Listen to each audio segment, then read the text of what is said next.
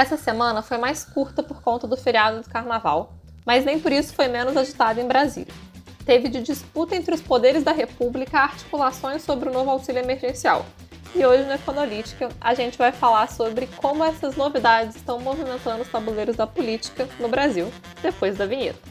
Econolítica como a política impacta na economia e vice-versa.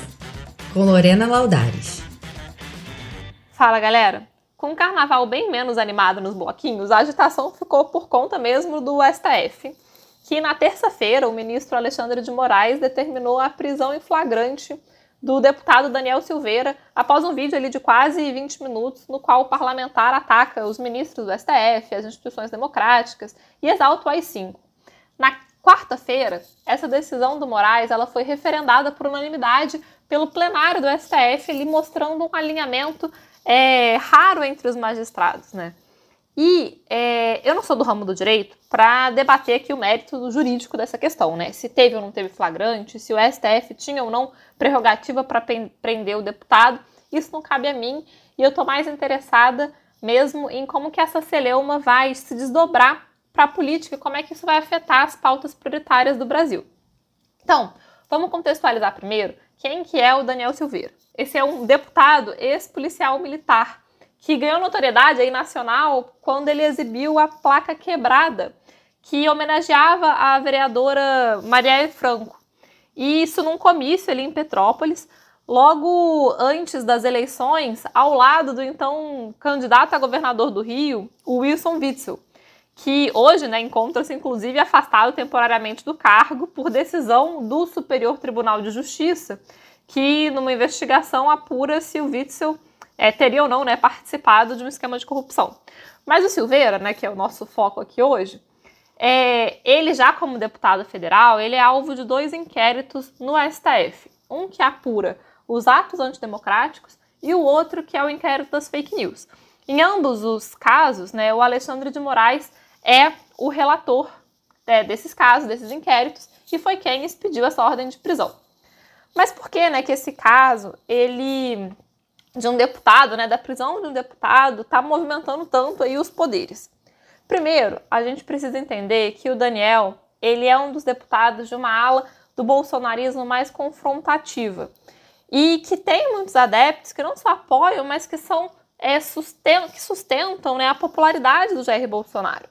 E o presidente, inclusive, né, até o momento, ele não se manifestou é, sobre esse caso para tentar também evitar colocar mais lenha nessa fogueira.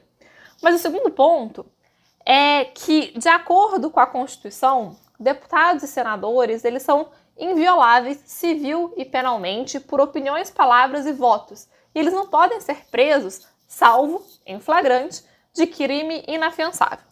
Como já mencionado, né, eu não vou aqui discutir se foi ou não flagrante, mas fato é que há um medo na classe política de que haja uma ampliação indevida do que é ou do que seria flagrante, que poderia colocar muitos dos parlamentares na mira do STF.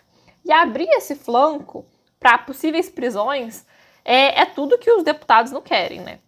Mas a Constituição é bem clara quando diz que, mesmo em casos de flagrante crime inafiançável, os, os autos, né, eles é, serão remetidos à respectiva casa, que no caso aqui é a Câmara, para que a maioria absoluta decida em voto aberto sobre essa prisão. Então seriam necessários é, 257 votos para reverter a decisão do STF e soltar o Silveira da prisão. O fato do voto ser aberto e discutido em plenário da Câmara é bastante sensível, porque os deputados eles não querem ali expor abertamente, é, desafiando né, o entendimento unânime do judiciário. E, ao mesmo tempo, né, aqueles que são mais alinhados ao governo são pressionados pelas suas bases para votar em favor do Daniel Silveira, porque é, encontram, né, os eleitores desses deputados, né, encontram eco no discurso dele. Então, essa votação em plenário acirra ainda mais as tensões entre os poderes. E o próprio Arthur Lira, né, presidente da Câmara, ele já informou o Bolsonaro que se chegar à votação em plenário, o governo não teria voto suficiente para que a decisão do STF é, fosse revertida. Né? Então, isso complica um pouco a situação do presidente do Brasil. Mas as articulações elas estão tentando buscar aí uma terceira via que punisse o Silveira, é, mas sem retirar a prerrogativa do Congresso de julgar seus próprios membros. Essa alternativa né, seria via uma cassação ou suspensão do mandato na avaliação do Conselho de Ética da Câmara, que seria esse fórum para esse fórum para discutir essas questões.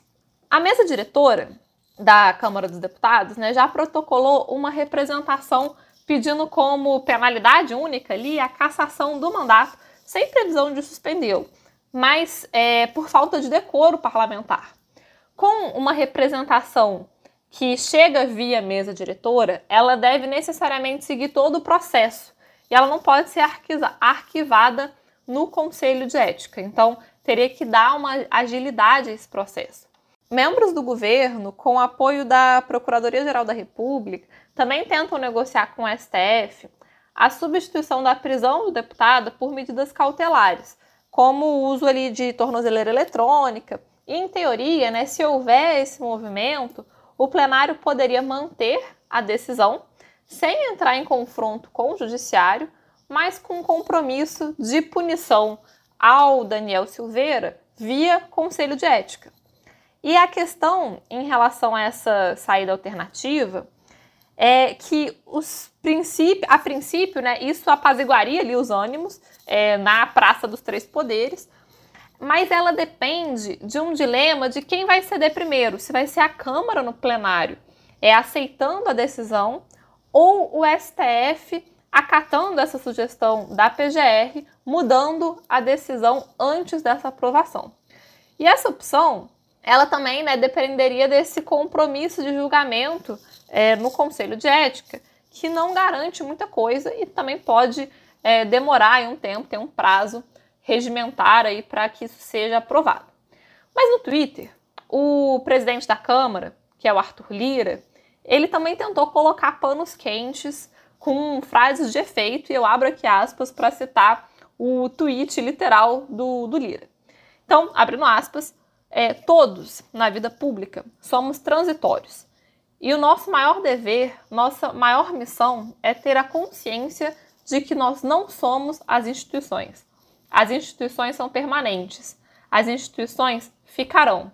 Nesse sentido, não haverá nunca crise entre as instituições, sobretudo quando há a exata compreensão de que elas são maiores do que qualquer indivíduo.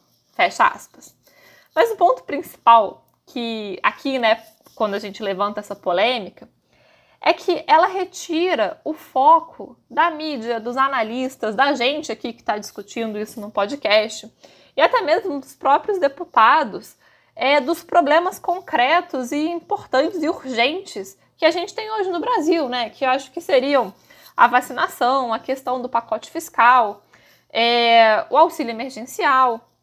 A gente tem aí uma nova cepa do vírus, essa cepa de Manaus, que já está se alastrando pelo país. Alguns lugares aqui, como o Rio de Janeiro, a vacinação teve que ser interrompida porque não tinha mais o imunizante. E o auxílio emergencial, a gente tem aí uma certa indefinição também em relação a ele. Então, é, logo depois desse tweet do Lira, ele mesmo né, com, complementou, e abro aspas de novo, que a reunião de hoje, e esse hoje aqui é quinta-feira, é simbólica no sentido de mostrar as prioridades para o Brasil. A PEC emergencial, o auxílio emergencial e a vacinação seguem como os temas mais importantes, não vamos paralisar os trabalhos. Então, nessa tentativa de mostrar uma certa é, normalidade, a princípio, a sessão para deliberar a prisão ou para manter, na verdade, nessa prisão ou deliberar a soltura do Daniel Silveira é hoje, sexta-feira, dia 19 de fevereiro, e o governo marcou para o dia 25, a próxima quinta-feira, a apreciação da PEC emergencial com a cláusula de calamidade pública que mencionamos no episódio anterior, né? Que aí se estabeleceriam alguns gatilhos para que é, o teto dos gastos né, ficasse ali, né, pra, na verdade, as despesas se acomodarem ao teto dos gastos E aí, com isso, com a calamidade pública instaurada, é, o governo poderia emitir via créditos extraordinários o novo auxílio emergencial para um grupo mais reduzido de pessoas, com um valor também mais reduzido, mas sem deixar os vulneráveis aí desamparados. A gente vai aguardar é, no que vai dar isso tudo e bem provavelmente no próximo episódio a gente já vai ter o desfecho de pelo menos algum desses pontos. Até lá, você que gosta do nosso conteúdo, segue a Hora Mais Investimento nas redes sociais para ficar por dentro de toda a nossa programação. O meu nome é Lorena Laudares e na próxima sexta a gente está aqui de volta com mais novidades para discutir. E é isso, até lá!